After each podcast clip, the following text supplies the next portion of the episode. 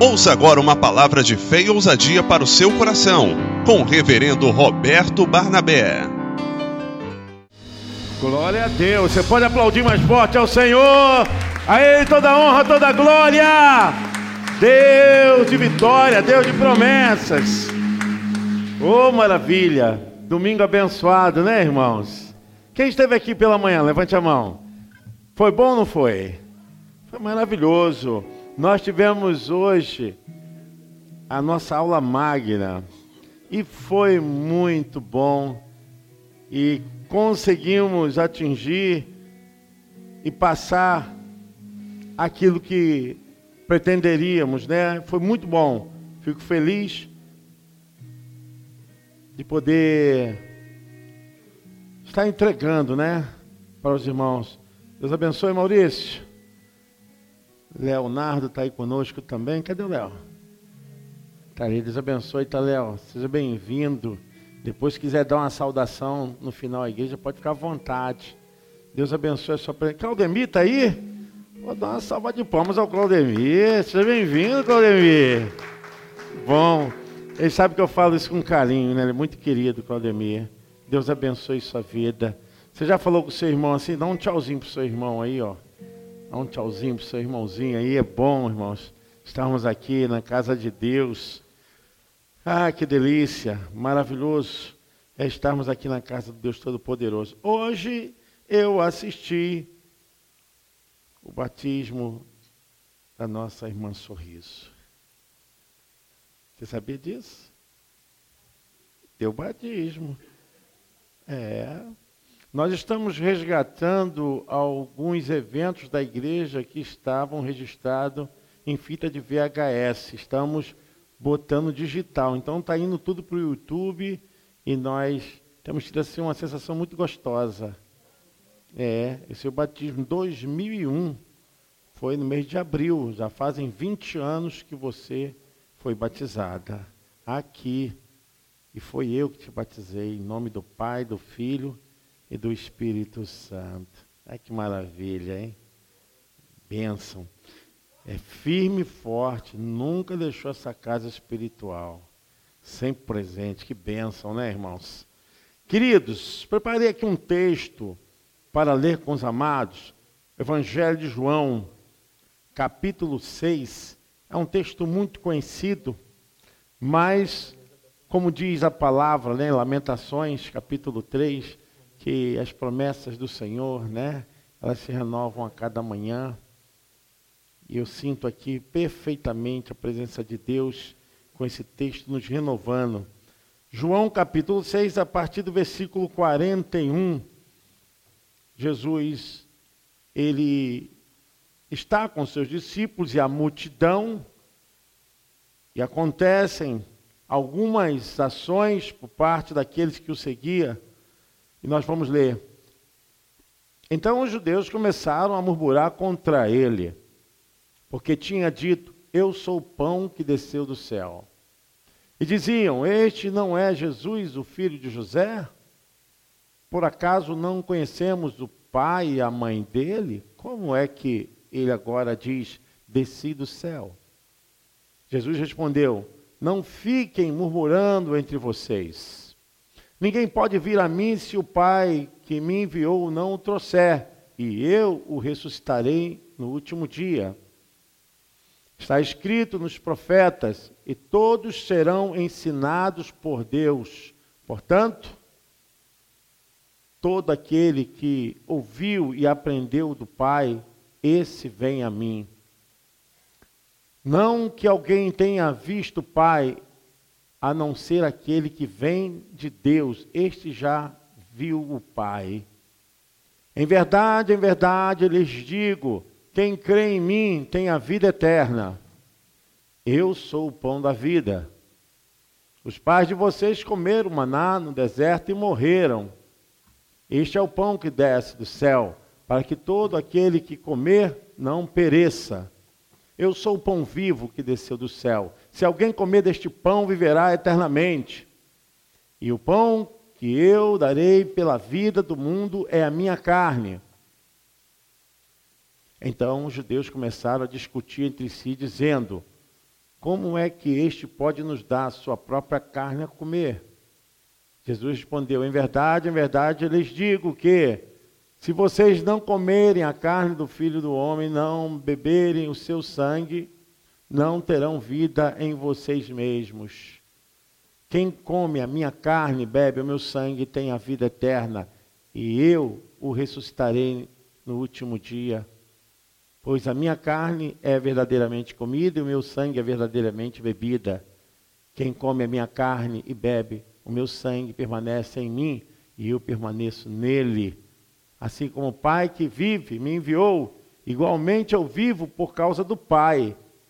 Também quem de mim se alimenta viverá por mim.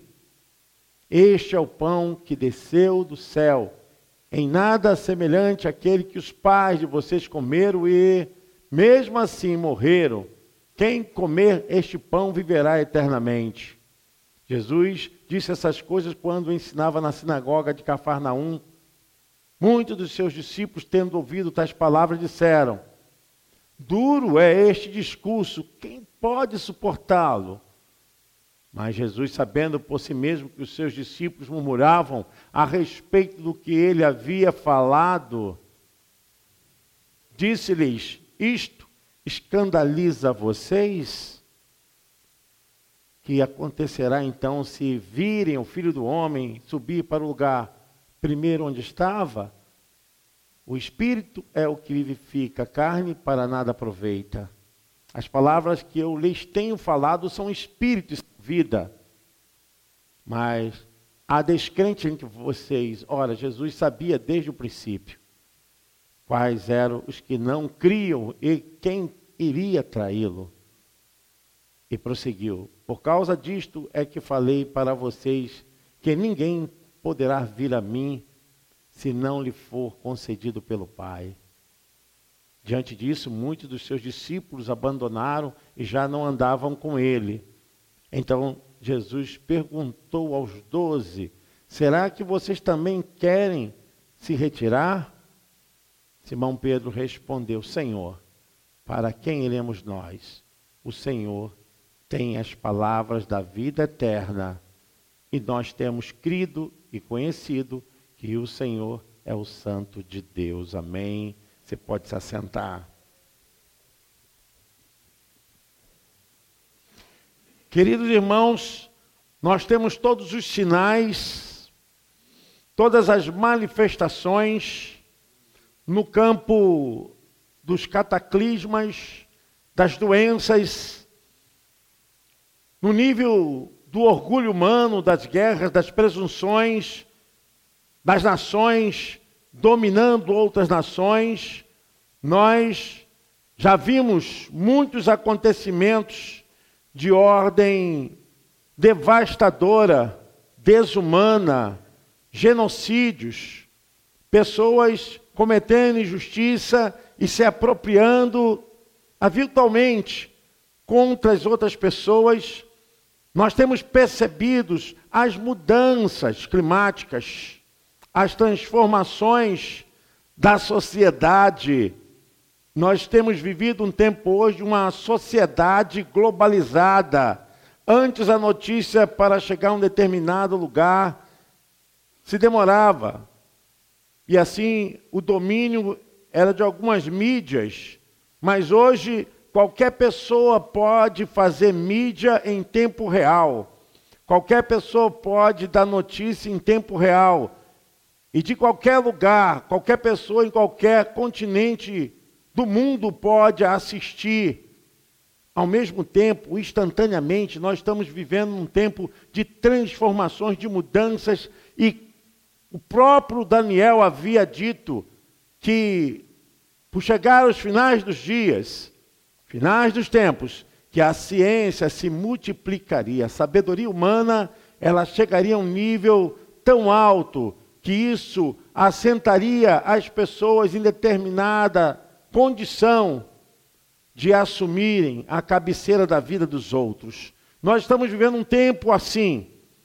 Todos os sinais se você for falar a respeito de todo o sistema, do ecossistema, do mundo, nós estamos sendo atingidos desde há muitos anos atrás.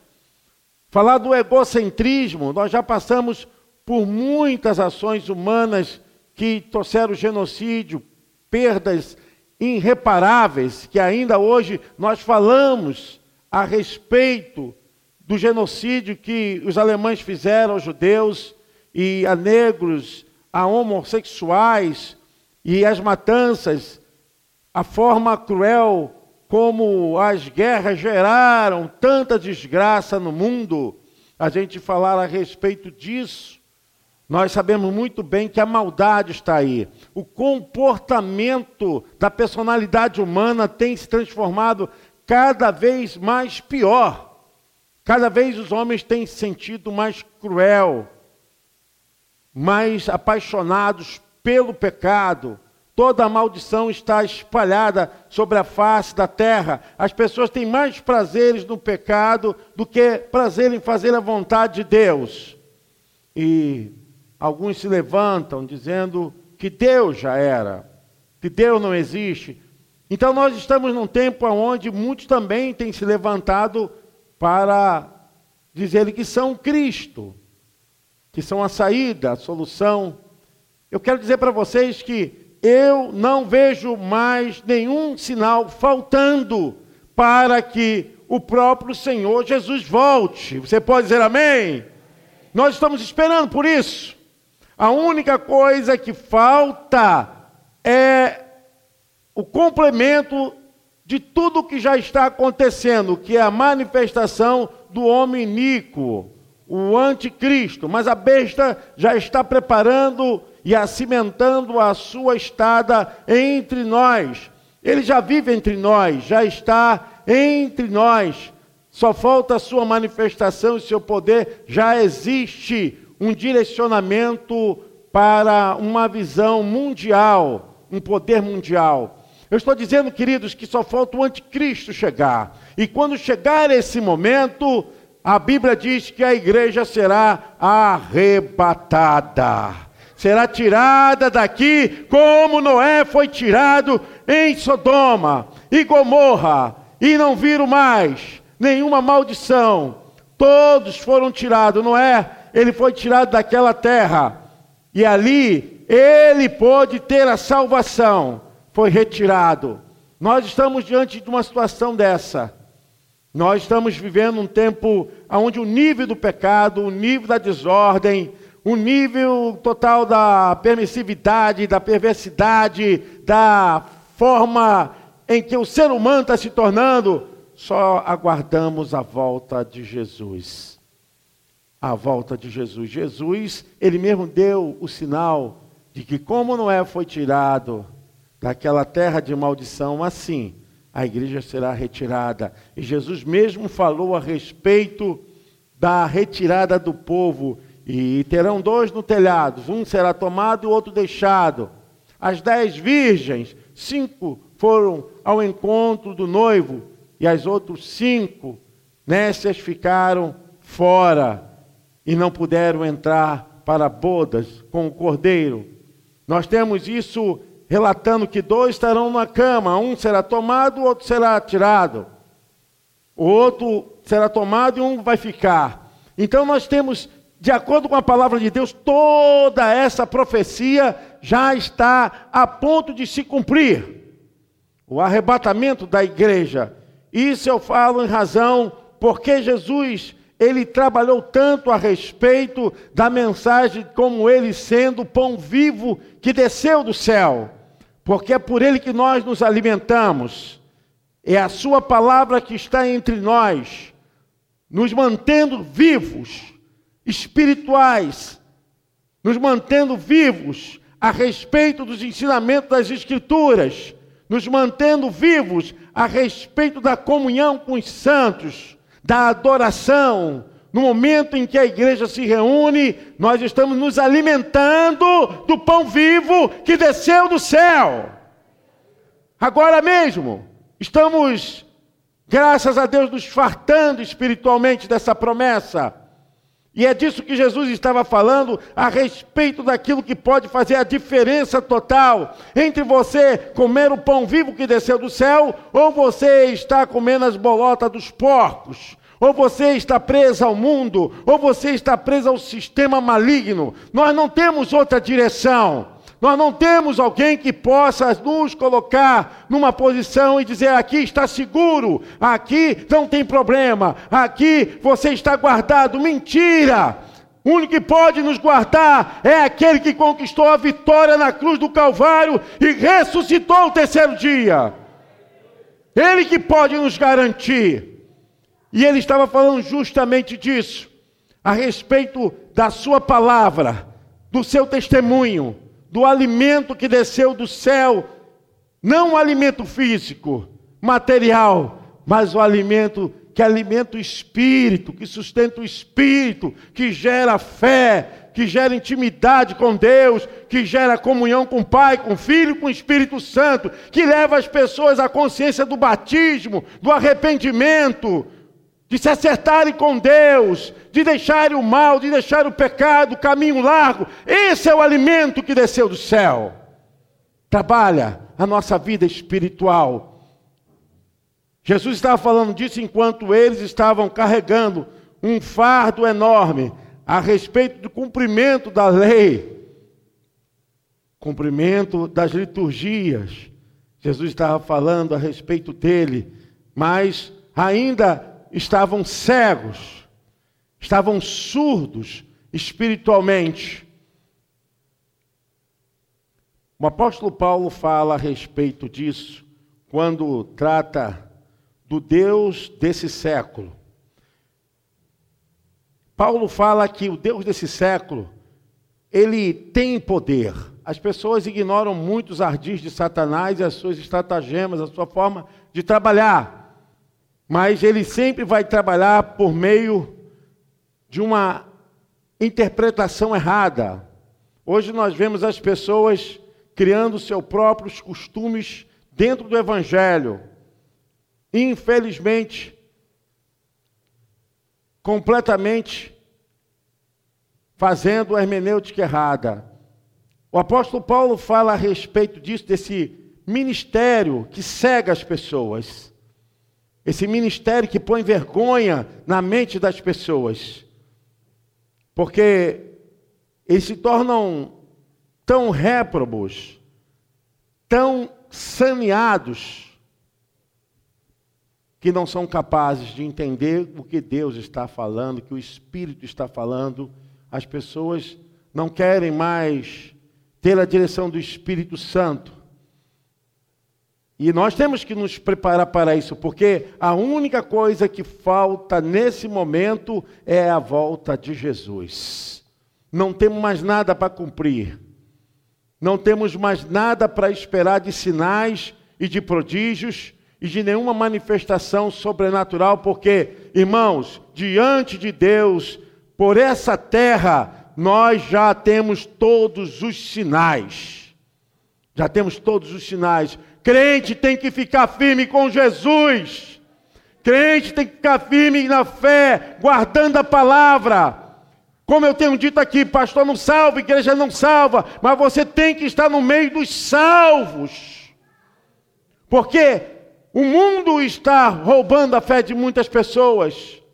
O apóstolo Paulo fala, a segunda carta aos Coríntios, o capítulo de número 4, versículo 4. Paulo fala a respeito disso. 2 Coríntios 4, 4, nos quais o Deus deste século cegou os entendimentos dos incrédulos, para que não lhes resplandeça a luz do Evangelho da glória de Cristo, que é a imagem de Deus. Porque não nos pregamos a nós mesmos, mas a Cristo Jesus, o Senhor, e nós mesmos somos vossos servos por amor de Jesus. Paulo fala e dá esse testemunho de que há uma ação maligna. E há mesmo, irmãos, como as pessoas não conseguem entender, como elas se tornam tão rebeldes, como elas têm as suas mentes saneadas, tão duras. Parece uma perdeneira, parece uma pedra, uma rocha, que nada pode penetrar, porque os seus corações estão voltados para os prazeres desse mundo.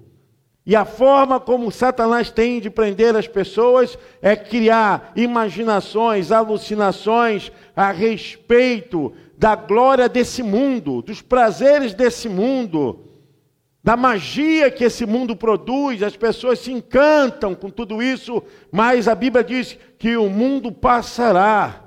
A única coisa que não vai passar é a palavra de Deus. Vivemos num tempo onde existem pessoas se esfriando na fé. Jesus deu um discurso muito duro a respeito deles entenderem que era um novo tempo, era um novo momento e eles estavam presos à busca de pão físico, atrás de comida e ainda prevalecendo no egocentrismo que eram da linhagem de Abraão como que se aquilo fosse um, uma forma, um passaporte para eles terem a garantia de intimidade com Deus. E Jesus, ele vai muito profundamente nesse assunto, falando a respeito dos seus erros. As mentes ficam saneadas. Quantos crentes afastados? Eu nunca digo desviado, porque quem sabe da alma da pessoa é Deus. Quem sabe da vida espiritual da pessoa é Deus. Eu não discuto salvação, eu discuto comportamento, atitudes, porque comportamento e atitudes nós podemos falar. Jesus falou que pelos frutos conhecereis a árvore. Então, nós podemos ver, alguém que era bênção hoje, não está mais aqui, está em algum outro lugar e fazendo coisa que desonra aquilo que um dia era um princípio de vida, para a sua alimentação espiritual e hoje está comendo as bolotas, alfarrobas, as leguminosas, nos currais, nos chiqueiros desse mundo. Então essas pessoas caíram espiritualmente. As pessoas não têm mais o princípio de guardar a fé. Porque o mundo seduziu as pessoas. E é isso que Satanás vai fazer, é isso que ele vai continuar trabalhando para tirar homens e mulheres da posição aonde Deus colocou. Muitas pessoas estão encolhidas e estão sem tempo, muitas não querem fazer mais nada e não estão sentindo que devagar, lentamente, elas estão se esfriando na fé, deixando de serem vasos de bênçãos de ser instrumentos de Deus, por causa de toda essa coisa que o mundo colocou, porque o mundo coloca mesmo. Jesus estava falando a respeito disso, claro que em outro contexto, e Jesus resistiu, confrontou, Jesus não recuou, porque os próprios judeus estavam criando um motim para falar mal dele. E ele falou: Quem não comer da minha carne, quem não beber do meu sangue, não tem parte comigo. E aquilo para eles foi algo muito duro. Primeiro, porque os judeus eram contra comer carne humana. Mas Jesus não estava falando disso. A cegueira espiritual era tão grande que eles não sabiam que o Messias estava ali entre eles, que Jesus entregaria a sua vida, o seu corpo. Jesus mesmo falou: a minha carne é verdadeiramente comida. Comida no sentido espiritual, é o pão que desceu do céu. É na visão da profecia é nele que converge todas as coisas, é nele que todos os principados e potestades malignas são desfeitas, são quebradas. É por meio dele que nós temos a fé, é dessa fonte de alimento. Mas eles estavam completamente cegos, completamente desentendidos da profecia do Messias que havia dito Isaías. Mas aqui está: quem come a minha carne e bebe meu sangue permanece em mim e eu nele. 56. Jesus fala da verdadeira ligação que ele tem com o Pai. E essa ligação que ele tem com o Pai, e ele fala dessa verdade, eu vim do Pai. E essa revelação é descrita dessa forma: Este, ele fala dele, é o pão que desceu do céu. Não é o acaso de vossos pais que comeram maná e morreram em rebeldia. Jesus usa esse trocadilho porque estava acertando no veio do pensamento judaico-abraâmico, né? No sentido de tudo aquilo que Deus havia feito até chegar a Moisés e que eles foram alimentados no deserto, aquele milagre. E Jesus falou: Vocês comeram pão, maná, mas morreram na rebeldia. Mas o pão que eu dou, vocês não vão morrer no pecado. Vocês não estarão mais nas garras do diabo. Você entende isso? Diga amém. Esse pão nos liberta dessa possessividade, dessa entrega ao desejo, aos prazeres do mundo. Quem tem Jesus não ama o mundo. Quem tem Jesus não tem prazer nas coisas que aborrecem a Deus. O alimento de Jesus verdadeiramente é comida. Nós não temos fome, nem tendência para nenhum tipo de apetite mudando. A nossa vontade é a fazer a vontade do Pai. Porque o nosso alimento é verdadeiramente espiritual. Jesus falou: As minhas palavras são espírito. E essa é a grande verdade. Jesus estava falando que nós não somos uma experiência material no envolvimento espiritual, não. Nós somos uma experiência espiritual mantido numa vivência física, material. Nós somos espírito. Tanto somos espírito que esse corpo vai ser entregue à terra, mas o espírito e a alma voltam-se para Deus, são eternos. O espírito não morre, a alma não morre. Jesus está falando justamente disso. Que ele falou todas essas coisas, ensinando-os para que eles pudessem entender a respeito das coisas espirituais. Versículo 63, ele declara: O Espírito é o que vivifica. A única coisa que pode dar vida verdadeiramente diante de Deus para o ser humano é quando ele recebe o Espírito de Deus com o seu Espírito. Isso verdadeiramente dá vida. Por isso o crente, ele não tem medo, ele não tem receio em relação ao que pode acontecer. Claro, nós sentimos, nós sabemos como isso perpassa, né?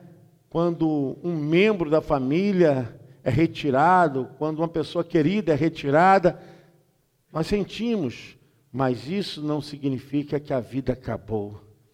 Isso significa que essa pessoa, esse querido membro da família, passou da morte para a vida. Essa é a verdadeira vida.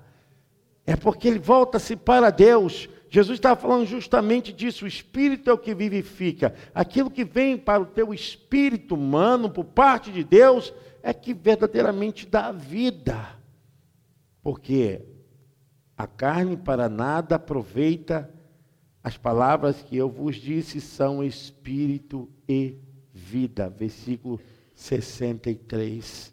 E essa é a grande verdade, irmãos. O mundo está aí, faminto.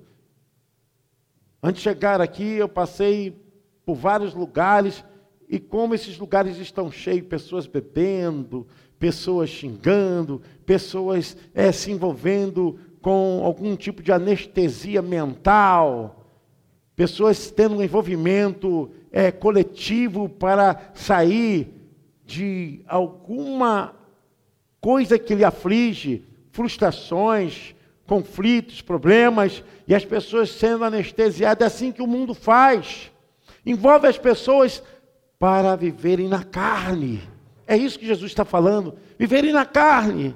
estão alimentando o que? A alma, alimentando suas emoções. E o espírito que dá vida com Deus está morto, está completamente morto.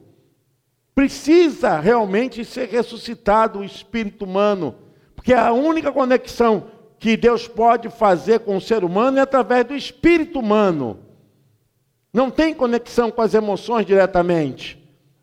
O homem se relaciona através do espírito humano dele com o espírito de Deus.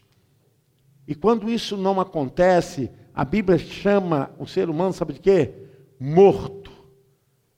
Isso pesa, pesa, mas é verdade. Quantas pessoas, milhares de pessoas, mortas espiritualmente para Deus. O apóstolo Paulo fala isso lá em Efésios capítulo 2, versículo 1 e 2, tratando desse tipo de comportamento, dessa sonolência espiritual. As pessoas estão num sono da perdição, da indolência, que não traz responsabilidade diante de Deus, estão aí vivendo por viver. Meus irmãos, vamos continuar na fé, amém? Vamos estar nos alimentando com pão vivo que desceu do céu, amém? É por Ele, é para Ele, que são todas as coisas, nos céus e na terra. A Bíblia diz em Filipenses 2,8 que um dia todos os joelhos se dobrarão, todas as línguas confessarão que Jesus Cristo é o Senhor. Chegará esse momento, oh aleluia! Estamos alimentados com um pão vivo que veio do céu, amém? Deus tem nos fartado. Cuide da sua vida espiritual.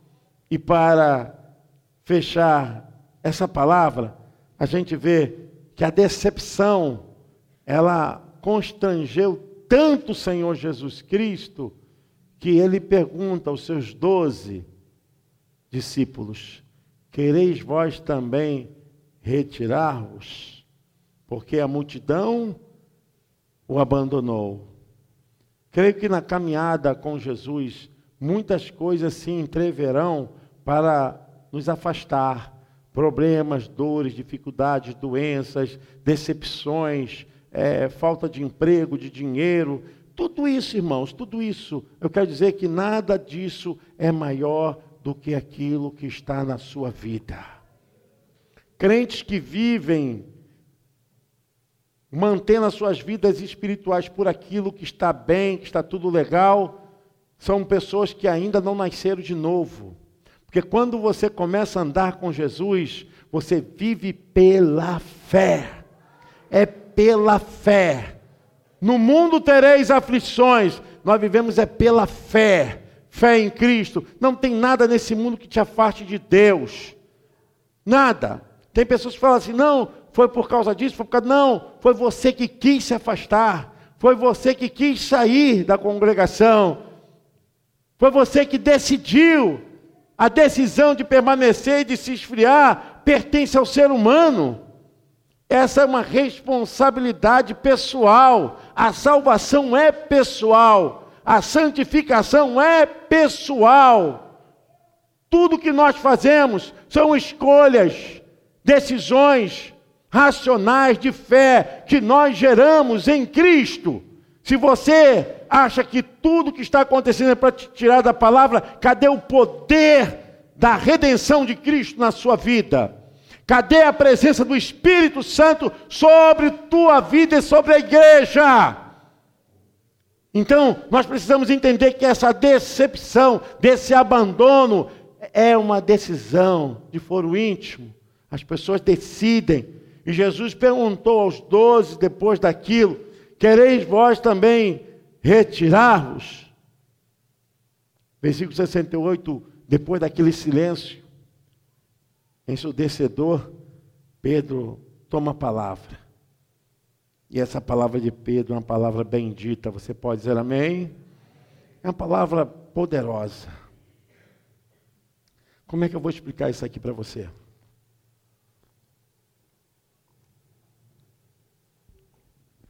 Quando tudo estiver ruim. Simão Pedro respondeu: Senhor, para quem iremos? O Senhor tem as palavras da vida eterna. E nós temos crido e conhecido que o Senhor é santo de Deus. Quando tudo estiver ruim, quando tudo estiver difícil, quando o mundo vier te atropelar, quando você não tiver mais o chão para pisar, não na literalidade, mas nas construções das dificuldades, quando você se sentir apertado, quando você sentir a sua alma suprimida e você não tem que compartilhar com ninguém a sua dor, quando faltar dinheiro, quando você se sente só, você vai dizer assim: para onde eu irei se não for o Senhor? Para onde iremos nós, irmãos? Só Jesus tem as palavras de vida eterna.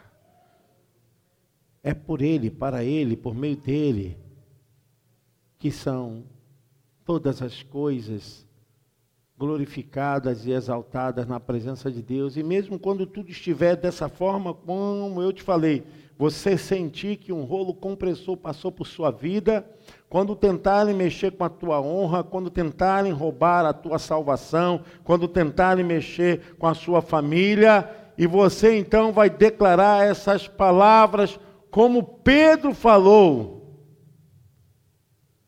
Para onde iremos nós?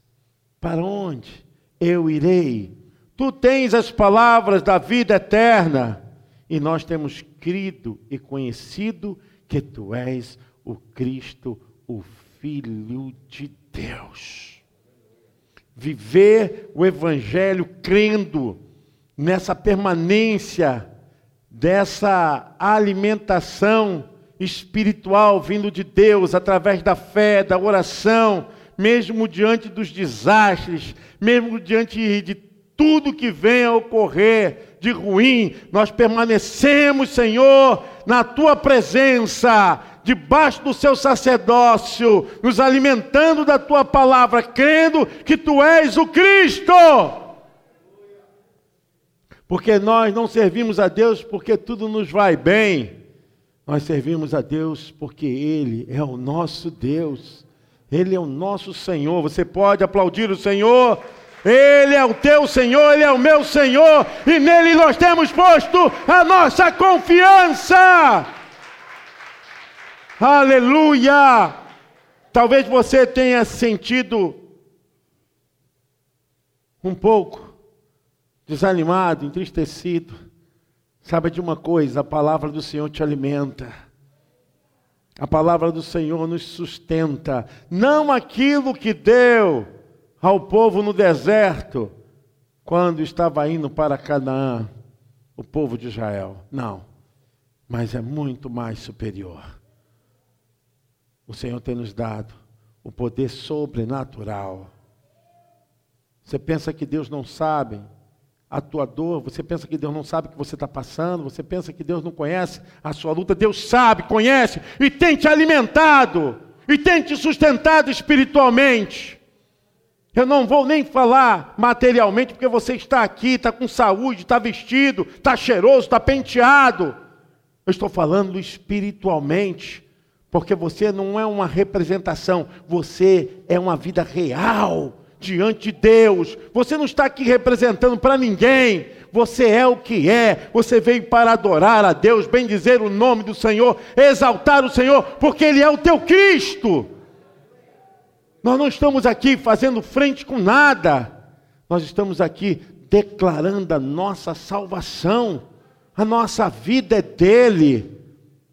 A nossa experiência nessa vida aqui é para provar que nós fomos transformados. E Jesus então percebeu como Pedro havia revelado tudo aquilo que estava oculto tudo aquilo que estava escondido, aquilo que os judeus não entenderam, que estavam presos ainda ao judaísmo, Jesus declarou: É isso, Pedro, essa é a minha palavra. Respondeu-lhe, pois, Simão Pedro: Senhor, para quem iremos nós? Tu tens as palavras da vida eterna. E nós temos crido e conhecido que tu és o Cristo, o Filho de Deus. Respondeu-lhe Jesus: Não vos escolhi a vós, os doze, e um de vós é um diabo. Isso dizia ele de Judas Iscariotes, filho de Simão, porque este o havia de entregar, sendo um dos doze. Já teve aqui a oportunidade de mudar, mas a palavra de Deus nos revela que ainda o posicionamento de Judas continuou sendo aquele posicionamento. Ele queria uma revolução civil.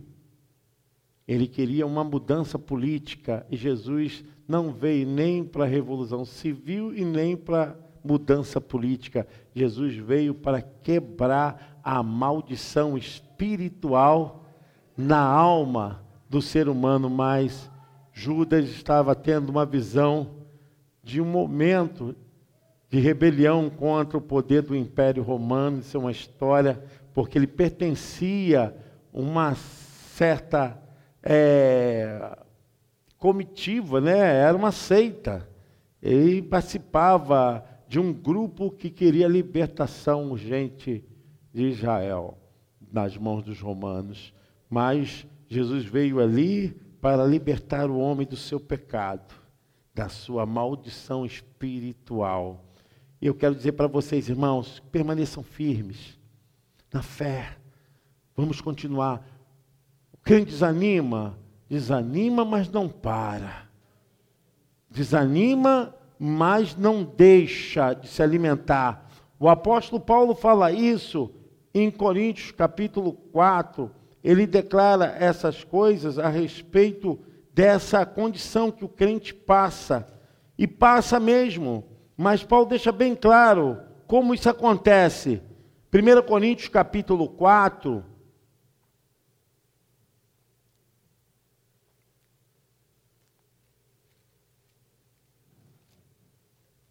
1 Coríntios, não, 2 Coríntios. 2 Coríntios, capítulo 4, irmãos. Paulo fala a respeito dessa bênção que nós entendemos. 2 Coríntios, capítulo 4, a partir do versículo 7. Temos, porém, esse tesouro em vasos de barro, para que a excelência do poder seja de Deus e não de nós. Em tudo somos atribulados. É verdade. Tem coisa que a gente não consegue mudar nunca. Aconteceu, aconteceu, mas não angustiados. Não entregue, não sem força. A gente é tribulado, mas não angustiado. Perplexos, mas não desanimados. Perplexidade é assim: o que, que eu vou fazer? E agora? Como vai ser? Deus sempre nos direciona, mesmo nas lutas, nas dificuldades perseguidos, mas não desamparados, abatidos, mas não destruídos, trazendo por toda parte a mortificação do Senhor Jesus no nosso corpo, para que a vida de Jesus se manifeste também em nossos corpos. Então, a presença de todos esses acontecimentos é para a glória de Deus. Porque se acontecem essas coisas, maior é Deus para nos guardar. Amém? Maior é Deus. Irmão, fique firme. Faça a sua obra. Seja um obreiro do Senhor. Não fique parado. Pregue a palavra, ensine. Contribua com o reino de Deus não seja um crente de cadeira, não seja um crente só de ficar sentado, seja um crente ativo, mude a sua vida, porque nós nos apresentaremos diante do Senhor com aquilo que nós produzimos. Não adianta nada um navio com um monte de tesouro afundado, perdido no oceano tesouro enorme, olha, vale tanto, vale, mas sem utilidade, sem valor, sem apreciação, sem qualquer contribuição. Não adianta você ter um, um bocado de ministério, de dons, o que, que você está fazendo? Se você não tem um bocado, pelo menos um dom você tem. O apóstolo Pedro disse que pelo menos um dom cada crente recebeu. E se você não está fazendo nada, meu irmão, é hora de você repensar. Você foi chamado para ministrar a salvação de Cristo. Pense direitinho. Você não está fazendo para homem, você faz para Deus.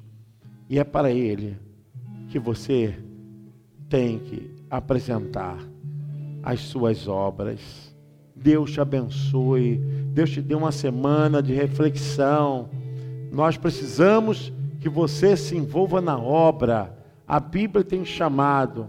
Os campos estão brancos, pronto para a ceifa, mas são poucos ceifeiros aqueles que querem trabalhar para colher os frutos. Nós estamos num tempo bom. Apesar dos pesares, esse é o momento bom da colheita, da igreja pregar, ensinar, da igreja ela se apresentar para esse mundo. Nós não somos os melhores, mas nós temos o Deus que é o Deus Todo-Poderoso que pode salvar, libertar e batizar com poder e com o Espírito Santo. Fale, propague esse Deus da sua fé. Ser tu uma bênção nas mãos do Senhor. Ó oh Deus, eu oro em favor dessa igreja, em favor do teu povo. Nosso chamado é de te servir, Senhor. Eu oro pelos pastores dessa casa, Senhor Pai, nos usa os levitas, Senhor Deus, desse lugar, os obreiros, Senhor, dessa casa, meu Pai, os músicos. Senhor, tome em tuas mãos cada ministério, cada chamado. Pai, e se tem família, se tem pessoas hoje afastadas do teu evangelho, jovens, homens, mulheres, Senhor, toca agora em nome de Jesus. Porque nós cremos, Senhor, que tu queres salvar não queres que ninguém, tu não queres que ninguém se perca. Senhor, toque em seus corações, que haja salvação, que haja, Senhor Deus, o um retorno como o filho pródigo voltou para a casa do Pai. Abençoa, Senhor, essa igreja, em nome de Jesus. Você pode dizer amém? Você pode aplaudir o nome do Senhor?